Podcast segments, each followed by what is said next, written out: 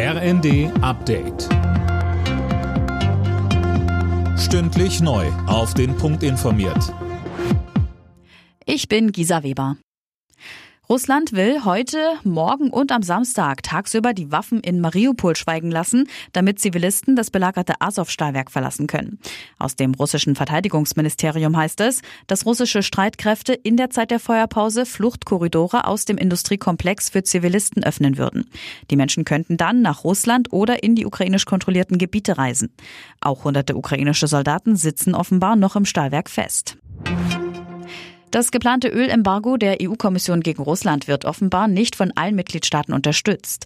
Ungarn, die Slowakei und Tschechien fordern Nachbesserungen am Sanktionspaket. Philipp Rösler. Genau, die Länder haben Angst um ihre Energieversorgung. Ihnen fehlen konkrete Zusagen, wie die Unabhängigkeit von russischem Öl innerhalb kürzester Zeit gelingen soll. Die EU-Kommission hat vorgeschlagen, zunächst nur die Einfuhr von Rohöl zu verbieten, später dann auch die von Produkten, in denen Öl drin ist.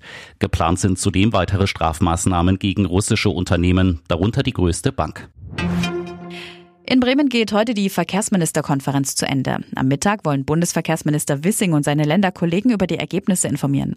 Ein großes Thema der Konferenz war das 9-Euro-Monatsticket für den ÖPNV. Das soll komplett vom Bund finanziert werden. Außerdem, so Verkehrsminister Wissing, bekommen die Unternehmen die Einnahmeausfälle ersetzt und die Einnahmen aus dem Ticketverkauf. Weitere Themen der Konferenz sind der Ausbau der Elektromobilität, die Strukturreform bei der Deutschen Bahn und die Radverkehrspolitik.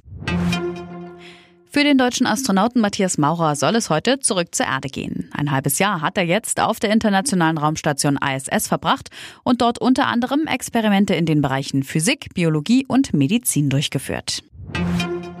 In der Fußball Champions League hat Real Madrid das zweite Finalticket geholt. 3 zu 1 nach Verlängerung setzte sich die Mannschaft im Halbfinalrückspiel gegen Manchester City durch. Und die Eisbären Berlin haben ihren Titel als deutscher Eishockeymeister vorzeitig verteidigt. Deutlich mit 5 zu 0 setzten sich die Berliner am Abend beim EHC Red Bull München durch. Sie holten damit den dritten Sieg in der Best-of-Five-Serie. Alle Nachrichten auf rnd.de